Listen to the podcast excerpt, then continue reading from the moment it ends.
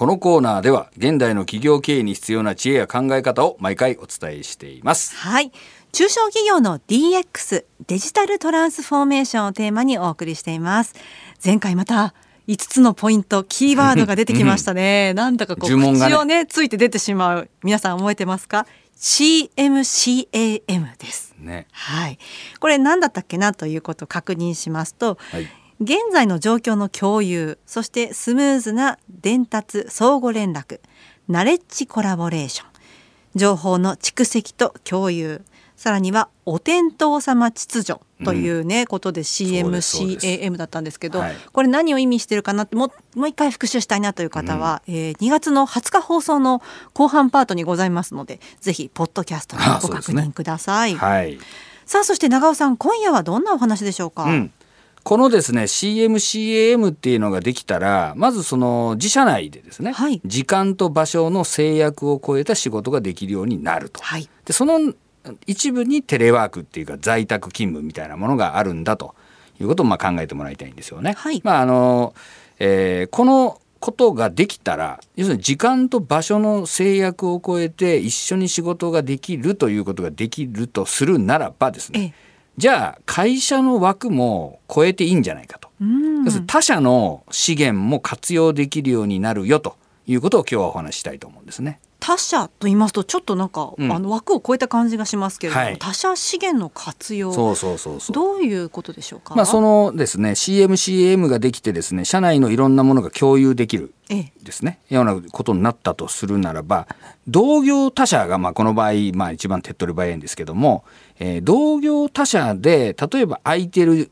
こうトラックがあるとか、はい。空いてる機械があるとか、ええ。空いてる倉庫があるとか、はいはい。一体のことがあった場合今まではそれは同業者なわけだから敵同士だったんだけど、ええ。やっぱり今ですね日本国内のいろんな業界でですねやっぱりマーケットが縮小していてですね、うん。従来のようにどんどん売り上げどんどん伸びていくっていうよりもなんとなく自利品というかじりじりと売り上げが下がってきて、えーどこの会社もですね微妙なその有給設備というか空いた設備とか空いた時間が生じてるんですよね。はいでそういうので例えば自社では今忙しいんだけど隣のお会社ではですねちょっと今暇だと。いうようなことがあったような場合にはですねえーそれを共有してはい設備を使いますっていうか、共有してシェアするみたいなねそんなことができるとお互いにですねその、えー稼働率を上げていくこともできますし、まあ、無駄な投資をしなくていいっていうかねで売上がどんどん伸びていくっていう見通しがあるんなら今忙しくて設備が足りないんなら設備投資すりゃいいじゃないかとこうなるわけなんだけど、ええやはり今はたまたま忙しいんだけどでも来年再来年5年後10年後本当に売り上げ伸びていくかなと人口減少してって、えーうちも今はいいんだけどうちもそのうち自利品になる可能性があるじゃないかって言った時にちょっと設備投資しづらいですようんね。だけど目の前には仕事があると。はい。で、えーお隣の会社で、えー何年か前に大型設備投資をして、えー空いたままになってるよみたいな あるんなら、はい。それをうまく使わせてもらうとえいうようなことですね。でこれをデジタルでつないでその倉庫のですね稼働状況とか、はい。機械の稼働状況ですね、えーいうものがちゃんとお分かるようになればですね、えーあじゃあここで空いてるんだったらそっちで機械を動かしていくと。要するに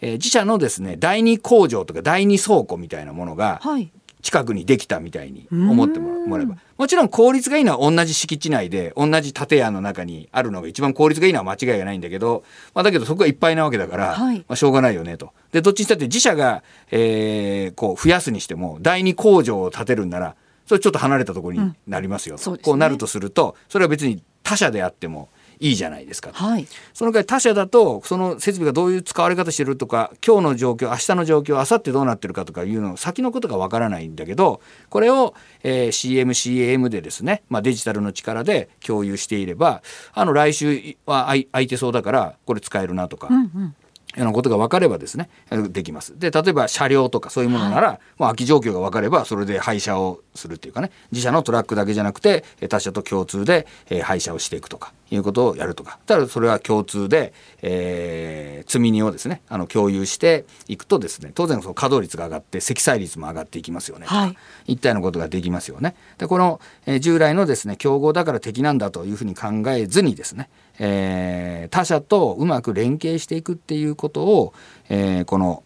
デジタルの力で、ええ。えーまあ、考えてみるっていうかね、はい。まあ、そういう可能性をこう、えー生かしていくっていうか、うん。まあ、それを考えていただきたいということですね。これゆくゆくはその M&A みたいな風なね、そういうものなのかなと思うんですけどど。それとは違う？M&A っていうのも一つの方法で、はい。当然例えばそう今言ったように隣の同業者がですね後継者がいないと。おなので、えー将来的にはですね、えーこの会社の経営も任したいということになるかもしれないんだけどでも今はまだその現現社長が、えーそれなりに元気でやっていて、えーまだちょっとそこまでではないみたいなことがあるんですよ。はい。でその場合にですね私は N&I とお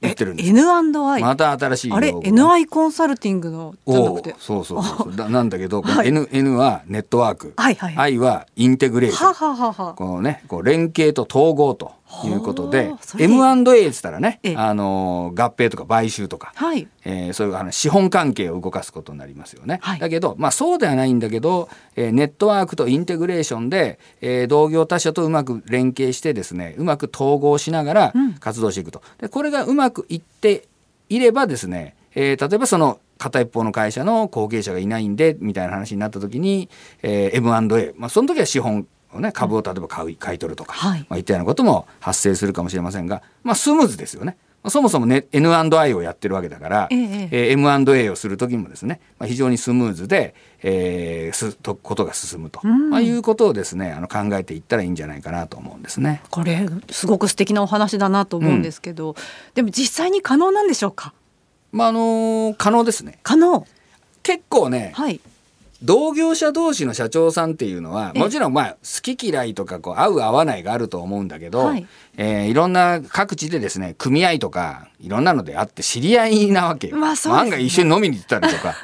するわけよ。まあ、会社と会社は競争っていうかライバル関係なんだけど、はい。みたいなね、えーのは結構ありますんで、うん。えーそれでまあ気の合う社長同士でですね、はい。で例えば後継者がいないみたいな話になればお互い、まあ、そんな話もだ多分してるんで、はい。えーじゃあそまずは設備とか、まあ、これ人員も含めてですね人員とか設備とか車両とかいったようなものをですね共有していくとでこれはあたかも、えー一つの会社でですね離れた場所で仕事をしていくのと実は同じですよねと。もちろんセキュリティの関係とかって何でもかんでも見せるわけにはいかないんで、ええまあ、そういうものをデジタルの力で制御していくといいったようなことがですね今はもう簡単にできるようになっててもちろんノーコードなのでいちいちどっかの会社に頼んでですねそういう専用のシステムを作るとかじゃなくてですね、えーノーコードのですね自分たちで設定さえしてしまえば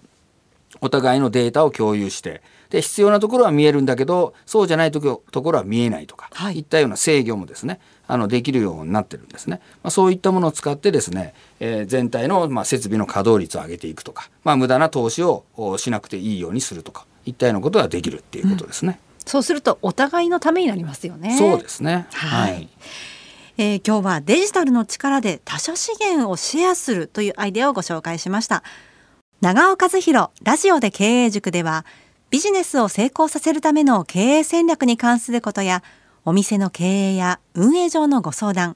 働く人たちの日々の仕事の中での疑問や悩み事などについてコンサルタント歴30年を超える長尾さんが番組内でじっくりとコンサルティングいたします。相談投稿フォームをご活用ください。番組のホームページや過去の記事ポッドキャストのページから入ることができます。またメールの場合は kei.joqr.net keiei.joqr.net です。番組のツイッターへのメッセージでもお送りいただけます。採用された方には長尾和弘さんの著書デジタル人材がいない中小企業のための DX 入門をプレゼントします。